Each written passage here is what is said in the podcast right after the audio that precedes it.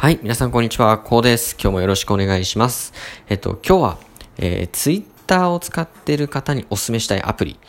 を、えー、紹介したいと思います。えっと、ツイッターなんですけども、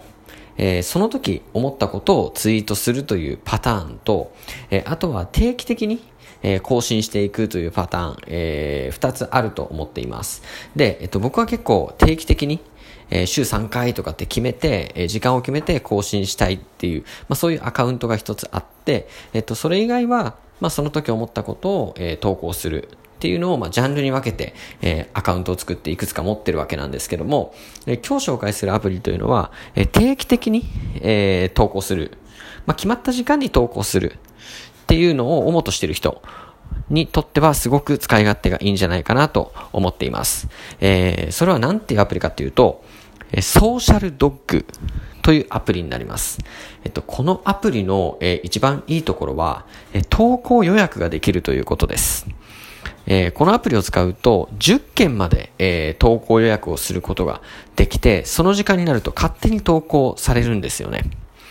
で、どうしても定期的に、例えば週3で、夜の7時にアップしたいと思っても、手動だとどうしてもタイムラグ出てしまったりとか、忘れてしまったりとか、なかなか運用続かないことがあるんですけども、このアプリを使うと、事前にですね、たくさんの投稿を、予約しておくことができるので、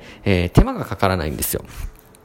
時間がある時にパッと投稿10件ぐらいしておいて、あとはその時が来たら勝手に投稿されるっていう風になりますので、えー、とても使い勝手がいいですし、ツイッターがまあ長続き、えー、する要因にもなると思います。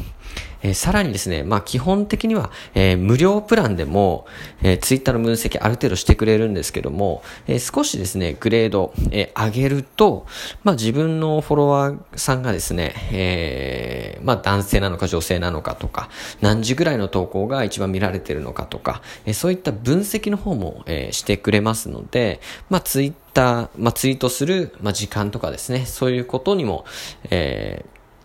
を、まあ、考え直すきっかけにもなるんじゃないかなというふうに思いますので、えー、とてもおすすめのアプリになります。